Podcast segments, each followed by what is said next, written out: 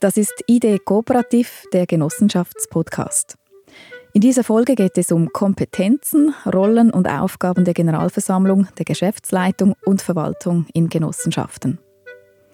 Auch wenn die Generalversammlung das oberste Organ der Genossenschaft ist, sie kann nicht von sich aus Geschäfte an sich ziehen, die in den Kompetenzbereich der Verwaltung fallen. Wer ist wann zuständig? Wie flexibel lassen sich Kompetenzen ausgestalten? Darüber sprechen wir in dieser Folge. Ich bin Franziska Engelhardt und Gast ist Daniel Lengauer. Daniel Lengauer ist Rechtsanwalt und Partner bei Kellerhals Garar. Er berät nationale und internationale Kunden im Gesellschaftsrecht, Kartellrecht und Compliance. Eines seiner Spezialgebiete ist das Genossenschaftsrecht. Neben seiner Beratertätigkeit hat er zahlreiche Publikationen zum Genossenschaftsrecht verfasst. Schön sind Sie hier. Willkommen, Daniel Lengauer. Ja, guten Morgen. Meine Einstiegsfrage an Sie. Wo kamen Sie zum ersten Mal in Berührung mit einer Genossenschaft? Ja, interessanterweise als Kind. Mein Vater war äh, Geschäftsführer eines Unternehmens, das die Detailhändler beliefert hat und das, die waren als Genossenschaften organisiert und mir ist als Kind geblieben, dass mir mein Vater gesagt hat, Genossenschaften machen keinen Gewinn und zahlen keine Steuern. Und als Anwalt äh, bin ich seit Ende 90er Jahren für Genossenschaften tätig und habe natürlich schon gemerkt, dass auch Genossenschaften Gewinne machen können und dass es nicht so einfach äh, ist, wie mein Vater mir das gesagt hat. Aber Sie haben damals schon gemerkt, dass da etwas anderes ist. Ja, genau. Also das ist mir irgendwie geblieben. Man hat als Student hat man sich dann äh, vor allem auf das Aktienrecht fokussiert und erst als ich dann wirklich in der Praxis das erste Mal mit Genossenschaften in Berührungen gekommen bin, habe ich gemerkt, wie interessant diese Rechtsform ist und wie groß auch der Unterschied ist zu den Aktiengesellschaften. Das schauen wir gerne gleich an. Was gefällt Ihnen an der Rechtsform Genossenschaft? Also was mir gefällt, ist, dass es eigentlich fast ist wie die Schweiz. Also mit, mit der Demokratie, mit dem äh, Kopfstimmprinzip. Äh, bei den Genossenschaftsverbänden auch mit dem Föderalismus. Eigentlich ist es die richtige Rechtsform für viele Unternehmen, die sich halt demokratisch aufbauen wollen. Nun, die Rechtsform der Genossenschaft ist im Gesetz recht flexibel ausgestaltet und bietet daher hohe Freiheitsgrade in der konkreten Ausgestaltung. Es gibt aber doch auch eine gewisse Struktur als Leitplanken bei den Kompetenzen. Dies würde ich jetzt gerne mit Ihnen anschauen. Jetzt einfach mal ganz basic so. Wie ist eine Genossenschaft aufgebaut? Wer hat welche Kompetenzen? Eine Genossenschaft hat grundsätzlich drei Organe. Das oberste Organ ist die Generalversammlung, dann gibt es eine Verwaltung und dann gibt es, wenn die Genossenschaft mehr als zehn Vollzeitstellen hat, eine Revisionsstelle. Die Generalversammlung ist die Legislative. Sie erlässt die Statuten oder ändert äh, die Statuten. Sie wählt die anderen Organe und nimmt die Rechnungen ab. Die Verwaltung, also moderner ist vielleicht der Begriff Verwaltungsrat, aber weil das Genossenschaftsrecht ein altes Recht ist aus 1936, steht immer noch im, im Gesetz Verwaltung. Mhm. Also die Verwaltung kann selber die Geschäfte führen. Äh, man kann aber auch eine Geschäftsleitung einsetzen. Und wenn man eine Geschäftsleitung einsetzt, dann hat die Verwaltung eigentlich die Aufgabe einer Oberaufsicht. Interessant ist, dass das Genossenschaftsrecht viel flexibler ist. Es kommt also auf die Statuten drauf an. Im Aktienrecht haben wir eine Liste mit den sieben unentziehbaren und unübertragbaren Kompetenzen des Verwaltungsrates. Das ist ziemlich straff und stur. Das haben wir bei der Genossenschaft nicht. Bei der Genossenschaft kann man sagen, zwingend ist die Aufgabe der Verwaltung, dass sie die Oberaufsicht hat und zwingend ist, äh, dass sie wenn die Genossenschaft überschuldet ist, eine Anzeige machen muss beim Konkursrichter. Alle anderen Aufgaben kann man zwischen der Verwaltung und der Generalversammlung anders regeln. Also man kann beispielsweise der Generalversammlung zuteilen, dass sie zuständig ist für strategische Fragen. Man kann auch der Generalversammlung einräumen, dass sie den Geschäftsführer wählt. Maßgebend sind also wirklich die, die, Statuten. Was sind für Sie die relevanten Unterschiede zur Aktiengesellschaft? Also die Aktiengesellschaft ist eine Kapitalgesellschaft. Äh, wer die Aktienmehrheit hat, befiehlt eigentlich. Also es ist möglich, dass es einen Mehrheitsaktionär gibt oder sogar einen äh, Alleinaktionär, der 100 Prozent der Stimmen hat und das Unternehmen kontrolliert. Das ist bei der Genossenschaft nicht möglich. Bei der Genossenschaft muss es mindestens sieben Genossenschafter haben.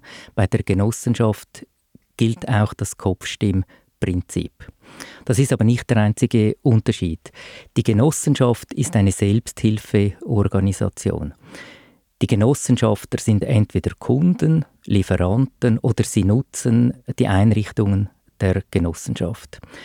Darum ist es auch möglich, dass man im Gegensatz zu einer Aktiengesellschaft, wo der Aktionär, der muss ja nur, der hat nur die Liberierungspflicht. Und Was heißt kann, Liberierungspflicht? Ja, also wenn er eine Aktie zeichnet, dann mhm. muss er einfach den, den Betrag einzahlen. Aber man kann einem Aktionär keine weiteren Pflichten auferlegen. Das ist anders bei der Genossenschaft. Bei der Genossenschaft haben wir eine Treuepflicht. Bei Großgenossenschaften, wie beispielsweise bei Coop und Migro, spielt das keine Rolle, die Treuepflicht, das ist klar. Bei kleineren Genossenschaften hingegen spielt die Treuepflicht eine große Rolle. Oder es ist auch möglich, dass man den Genossenschaften finanzielle Pflichten auferlegt, beispielsweise eine Nachschusspflicht. Oder man kann auch andere Pflichten auferlegen, ein Konkurrenzverbot oder sogar Arbeitspflichten, wie beispielsweise, dass man den Unterhalt der Infrastruktur machen muss. Wie funktioniert denn das Zusammenspiel der verschiedenen Gremien in, in einer Genossenschaft konkret? Also es gibt ja zwei Ebenen. Es gibt die Generalversammlung und die Verwaltung. Also, also da gibt es ein Zusammenspiel und dann gibt es ein Zusammenspiel zwischen der Verwaltung und der Geschäftsleitung. Und vorhin habe ich ja erwähnt, äh, die Genossenschaft ist viel demokratischer. Also das heißt, es braucht viel mehr einen Informationsaustausch zwischen der Verwaltung und den Mitgliedern. Mhm. Zentral für das Zusammenspiel ist deshalb die Generalversammlung und auch die Vorbereitung der Generalversammlung. Und die Schlüsselrolle in der Genossenschaft oder, oder bei diesem Zusammenspiel hat eigentlich der Präsident der Verwaltung. Er ist für die Kultur maßgebend, er ist zuständig für die Kontrolle und er führt natürlich eigentlich die Genossenschaft äh, im Zusammenhang auch, dass er eben die Generalversammlung vorbereitet und der Ansprechpartner ist für die Genossenschafter. Beim Zusammenspiel Verwaltung und Geschäftsleitung hat auch der Präsident eine Schlüsselrolle. Er ist Sparringpartner für den CEO und dort ist es wichtig, dass man die richtige Balance findet. Und dort ist es wichtig, dass man die richtige Balance findet. Also man darf nicht zu nah sein man muss irgendeine kritische Grundhaltung äh, haben. Wichtig ist auch die Rollenverteilung. Der Präsident sollte sich nicht in das operative Geschäft äh, einmischen, sondern er hat eine Kontrollfunktion und er sollte eigentlich den CEO machen lassen. In einer idealen Welt funktioniert dieses Zusammenspiel, aber es ist nicht immer alles ideal. Wo und wann kann das eben genau nicht funktionieren, wenn, wenn man sich einander zu fest ins Gärtchen tritt zum Beispiel? Ja, das ist, das ist äh, auf der Stufe Verwaltung, Geschäftsleitung tatsächlich in der Praxis vielfach ein Problem. Also wenn der Präsident unter Umgehung des CEO irgendwie direkt andere GL-Mitglieder kontaktiert, wenn er Aufträge äh, erteilt an, an Mitarbeiter oder wenn er sich das in das operative Geschäft einmischt, dann, dann hat man ein Problem, äh, das natürlich der ganze Betrieb spürt, irgendetwas ist da nicht gut mit der Governance. Dann kann es auch äh, natürlich eine Panne geben bei der Generalversammlung dass die Generalversammlung nicht so stimmt, wie die Verwaltung das gewünscht hätte. Das kann ein Betriebsunfall sein, dass die Verwaltung einen Kandidaten für die Verwaltung vorschlägt und die Generalversammlung wählt eine andere Person, dann kann man allenfalls damit leben. Dann, dann hat man vielleicht einfach in der Verwaltung ein Mitglied, das man sich nicht unbedingt gewünscht hätte. Schwieriger äh, wird es schon, wenn grundlegende Geschäfte, beispielsweise eine Statutenänderung von der Generalversammlung, abgelehnt wird. Dann muss die Verwaltung schon über die Bücher, dann muss sie sich fragen, haben wir die Generalversammlung gut vorbereitet, haben wir frühzeitig äh, die Genossenschafter auf das Thema aufmerksam gemacht und, und das auch erläutert und, und warum ist es schiefgegangen. Das zeigt, die Verwaltung ist ein wichtiges Gremium. Die Mehrheit der Verwaltung in einer Genossenschaft, außer jetzt im Genossenschaftsverband, muss ja aus GenossenschaftlerInnen bestehen. Was ist Ihre Einschätzung zu dieser gesetzlichen Regelung? Also ich finde die Regelung eigentlich gut. Also die Regelung besagt ja auch, dass es mindestens drei Mitglieder haben muss in der Verwaltung. Mhm. Also so eine Konstellation wie bei der Aktiengesellschaft, wo es ein Ein-Mann- oder Ein-Frau Verwaltungsrat gibt, ist nicht möglich. Und die Mehrheit müssen Genossenschafter sein, also beispielsweise zwei Genossenschafter in der Verwaltung und, und eine externe Person. Mhm. Und wenn man, wenn man das Konzept der Genossenschaft anschaut als Selbsthilfeorganisation, ist es eigentlich konsequent, dass man sagt, die Mehrheit müssen Genossenschafter sein. Und wie sieht ein, für Sie ein guter Mix aus zwischen intern und extern? Wie wichtig ist äh, eine externe Sichtweise? Ja, also bei der Genossenschaft haben wir vielleicht wegen der Selbsthilfeorganisation etwas ein erhöhtes Risiko von Interessenkonflikten. Und ein externes Mitglied ist natürlich unabhängiger. Und gerade wenn es Situationen gibt mit Interessenkonflikten oder mit kritischen Fragen, ist eine externe Sichtweise natürlich wertvoll. Wenn ich jetzt eine Genossenschaft gründen will. Wie geht man da vor bei der Besetzung der Verwaltung? Ja, also man muss sich zuerst überlegen, was ist die Aufgabe der Verwaltung. Also obwohl die Mehrheit der Verwaltung Genossenschafter sein müssen, müssen die Mitglieder in der Verwaltung dann die Interessen der gesamten Genossenschaft vertreten oder berücksichtigen. Also sie müssen nicht ihre eigenen Interessen berücksichtigen. Also das, das ist die erste zentrale Frage. Und dann braucht es die entsprechenden Fachkenntnisse. Das kommt natürlich auf die Genossenschaft drauf an. Und für mich ist einfach wichtig auch, dass die Zusammensetzung ausgewogen ist. Also, dass es Frauen hat, dass es Männer hat, dass es vielleicht jüngere, eine jüngere, einen Vertreter einer jüngeren Generation gibt oder einen Vertreter einer älteren Generation. Das heißt, eine diverse Zusammensetzung der Verwaltung ist wichtig. Was gehört sonst noch zum Anforderungsprofil? Ja, also zum Anforderungsprofil gehört sicher, dass man sich überlegt, welche fachlichen Anforderungen braucht es. Oder mhm. es, es, braucht in der Regel in der Verwaltung eine Person, die rauskommt bei den Finanzen. Unter Umständen, das ist eine typische Antwort als Rechtsanwalt, braucht es auch eine Person, die juristische Erkenntnisse hat. Dann ist ganz wichtig, dass neben den fachlichen Anforderungen auch der zeitliche Aspekt berücksichtigt wird. Das Verwaltungsratsmitglied muss Zeit haben, um die Aufgabe zu erfüllen. Also man muss sich vorbereiten auf die Sitzungen. Es gibt vielleicht einmal einen Notfall, da muss man verfügbar sein. Da gibt es vielleicht mehrere Sitzungen oder Telefonkonferenzen. Also ein, ein Mitglied muss Zeit haben.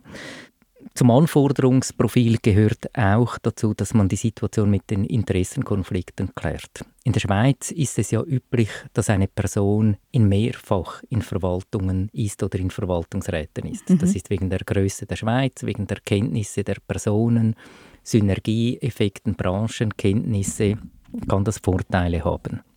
Die Interessenkonflikte müssen einfach vor der Wahl geklärt und offengelegt werden. Das ist auch ein ganz wichtiger Aspekt. Genau, zu den Interessenkonflikten kommen wir dann auch noch ausführlicher.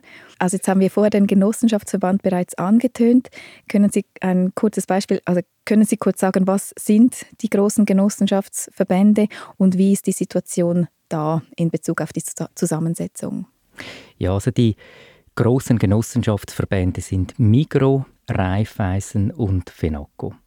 Und ein Genossenschaftsverband ist natürlich aus der Führungssicht viel anspruchsvoller zu führen. Wir haben vier Ebenen. Wir haben die Basismitglieder, wir haben die Mitgliedgenossenschaft, dann haben wir die Genossenschaft, die der Verband ist und meistens haben wir auch Tochtergesellschaften. Das heißt, wir haben auch das Thema natürlich Zielkonflikte, beispielsweise zwischen Tochtergesellschaften und Mitgliedgenossenschaften. Mhm. Dann haben wir zwei gegenläufige Kontrollebenen. Die Mitgliedgenossenschaft wählen die Verwaltung. Andererseits muss der Verband die Mitgliedgenossenschaften führen. Und da gibt es natürlich interessante Fragestellungen. Wie viel Leitung braucht es und wie viel Freiheit haben die Mitglieder? Und das Genossenschaftsrecht schreibt praktisch nichts vor zu den Genossenschaftsverbänden. Also es ist wirklich eine Frage, was in den Statuten steht und wie man das Zusammenspiel zwischen den Mitgliedgenossenschaft und den Verband ausgestaltet. Und wer klärt das? Eben, also das, das muss natürlich im Verband geklärt werden und das ist natürlich, das ist dann ein Zusammenspiel zwischen den Mitgliedgenossenschaften, die möglichst frei sein wollen und, und dem Verband, der, der möglichst eine Kontrolle äh, ausüben will. Und ich kann Ihnen vielleicht da auch äh, einige Beispiele geben. Oder der Verband kann beispielsweise auf die personelle Zusammensetzung der Organe bei den Mitgliedgenossenschaften Einfluss nehmen, indem er ein Wahlprofil erstellt oder Wählbarkeitsvoraussetzungen definiert. Oder die Statuten können auch vorsehen, dass der Verband ein Vertreter des Verbandes an die Sitzungen delegieren kann, also an die Generalversammlung mit einer beratenden Stimme oder sogar an den Sitzungen der Verwaltungen der Mitgliedgenossenschaften. Dann gibt es Überwachungspflichten. Man kann beispielsweise festlegen in den Statuten, dass die Protokolle der Verwaltung an den Verband geschickt wird oder dass die Jahresrechnung einzureichen ist. Und das kritischste Thema ist natürlich mit den Eingriffsrechten. Oder was kann man machen als Verband, wenn irgendwie ein Vertreter einer Mitgliedgenossenschaft irgendwelche Delikte macht. Oder? Und das könnte man in den Statuten regeln. Man muss natürlich dann die Eingriffsrechte möglichst genau definieren. Ein Delikt, können Sie sagen, was kann das für eines sein? Ja, also das, das, das kann natürlich äh, eben ein Interessenkonflikt äh, sein, äh, äh, von einem, von einem Organmitglied bei einer Mitgliedgenossenschaft. Da gab es ja leider in der Vergangenheit äh, äh, einige Beispiele, äh, gerade bei Genossenschaften. Und dann stellt sich schon die Frage, wie kann der Verband eingreifen? Thema Transparenz. Transparenz ist die Basis für das Zusammenspiel aller Gremien um als GenossenschaftlerInnen, also EignerInnen, Entscheidungen treffen zu können, braucht es Grundlagen sowie Informationen zum Geschäftsverlauf. Aber eine große Frage für viele Genossenschaften ist, wie viel Information benötigen denn die Eignerinnen? Können Sie das beantworten? Ja, also die Eignerinnen brauchen natürlich die Informationen, damit sie ihre Rechte als Genossenschafter ausüben können. Mhm. Oder? Und dann, dann gibt es äh, verschiedene Möglichkeiten, wie man, wie man äh, den Informationsaustausch macht. Die vergangenen drei Jahre haben eigentlich gezeigt, das Wichtigste ist eigentlich eine physische Generalversammlung. Oder wir haben jetzt äh, in, in dieser Corona-Zeit haben wir die digitalen Generalversammlungen gehabt, das Aktienrecht gibt jetzt die Möglichkeit, dass man digitale Generalversammlungen vorsieht und das Genossenschaftsrecht verweist äh, äh, bei, auf diese Bestimmung des Aktienrechts. Und ich habe jetzt bei Statutenänderungsprojekten gespürt, dass das eigentlich gar nicht so gewünscht wird. Oder die Genossenschafter wollen wirklich physisch an Generalversammlungen teilnehmen, die wollen nicht vor dem Computer äh, sitzen. Und wichtig, ist natürlich auch das Rahmenprogramm. Also es geht ja nicht nur um die Traktanten und die Abstimmungen, sondern nachher gibt es vielleicht noch einen Apero oder unter Umständen einen Lunch mhm. oder, oder ein Abendessen. Dann haben wir bei den großen äh, Genossenschaften vielfach auch Delegiertenversammlungen. Und da muss man sich überlegen, wie erreicht man die Basismitglieder? Da gibt es auch verschiedene Möglichkeiten. Große Genossenschaften haben regionale Organisationen. Also die Verwaltung geht dann in die Regionen, spricht mit den Basismitgliedern, macht konsultativ äh, und, und hat so einen Kontakt zur, zur Basis. Ein weit, eine weitere Möglichkeit ist, es wird jetzt ja im Aktienrecht das schriftliche Auskunftsrecht eingeführt für den Aktionär bei nicht kotierten Gesellschaften und man könnte dieses Recht natürlich auch für Genossenschaften einführen. Also in den Statuten vorsehen, dass ein Genossenschafter mit einer schriftlichen Anfrage an die Verwaltung gelangen kann und dass die Verwaltung dann innerhalb von vier Monaten eine Antwort geben muss und diese Antwort dann an der nächsten Generalversammlung auch den übrigen Genossenschaftern zugänglich macht. Ich kann mir vorstellen, dass aber nicht jede Information an die Genossenschafter innen gehen muss? Wo, wo sind denn da die Grenzen?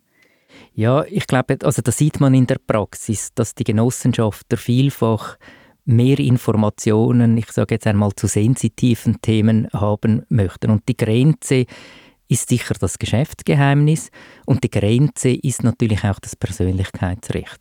Wenn es irgendeinen Vorfall gab, die beispielsweise zu einer Entlassung eines GL-Mitgliedes geführt äh, hat, dann kann man darüber orientieren, aber muss unter Umständen die Gründe nicht offenlegen, um das Persönlichkeitsrecht der Person zu schützen.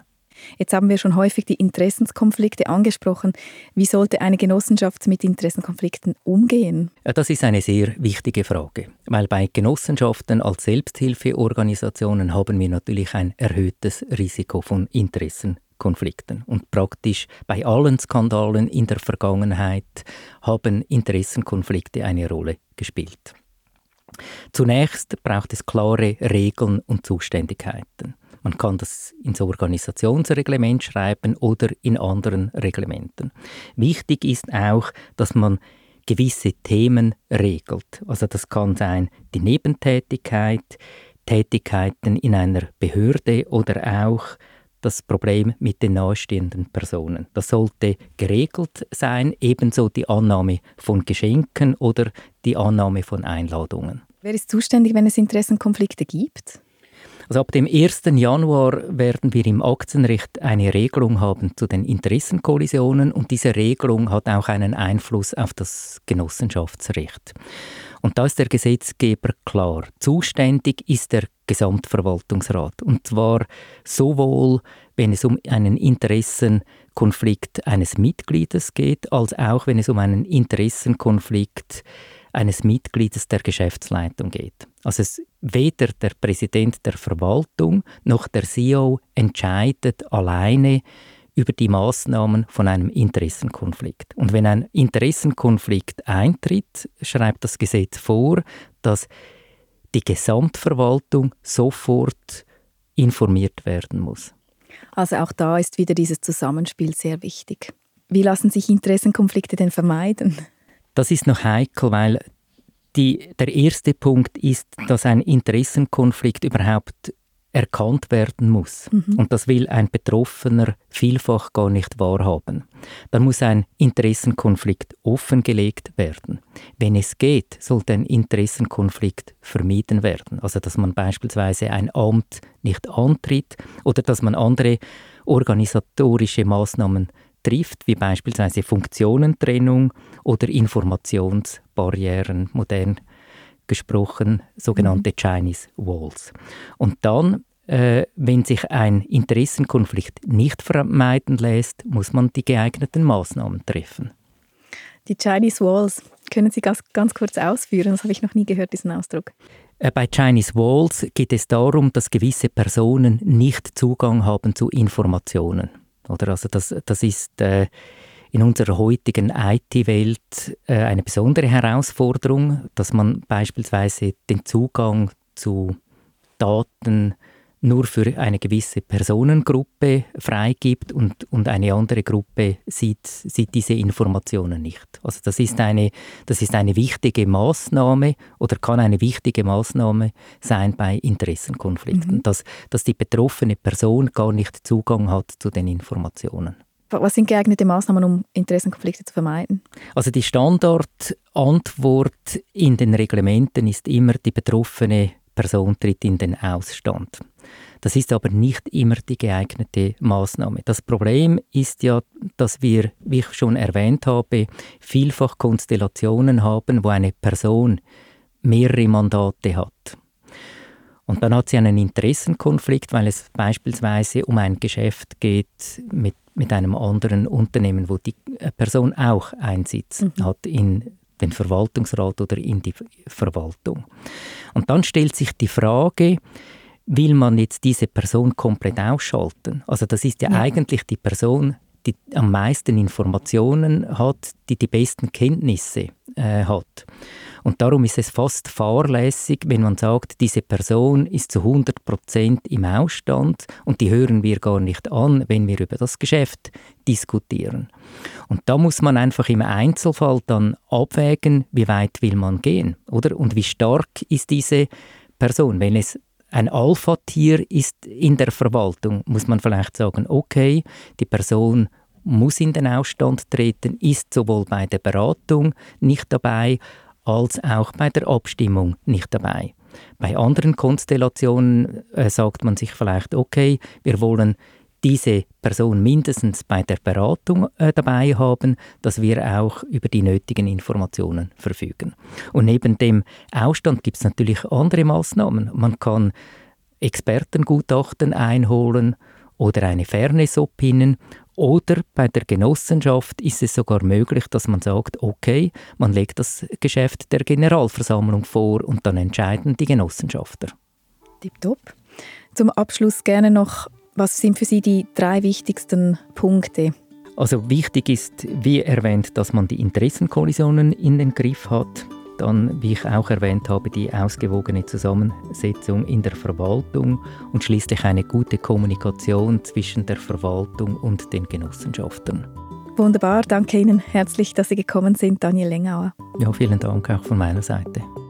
Das war die achte Folge von Idee Kooperativ, der Genossenschaftspodcast, mit dem Rechtsanwalt Daniel Lengauer. Wer mehr erfahren will über Kompetenzen, Rollen und Aufgaben der Generalversammlung und Verwaltung in Genossenschaften, kann den Impuls bestellen auf idkooperativ.ch. Alle bisherigen Folgen finden Sie auf idkooperativ.ch und auf allen Podcast-Kanälen. Es freut uns, wenn Sie den Podcast Ihrer Genossenschaft weiterempfehlen.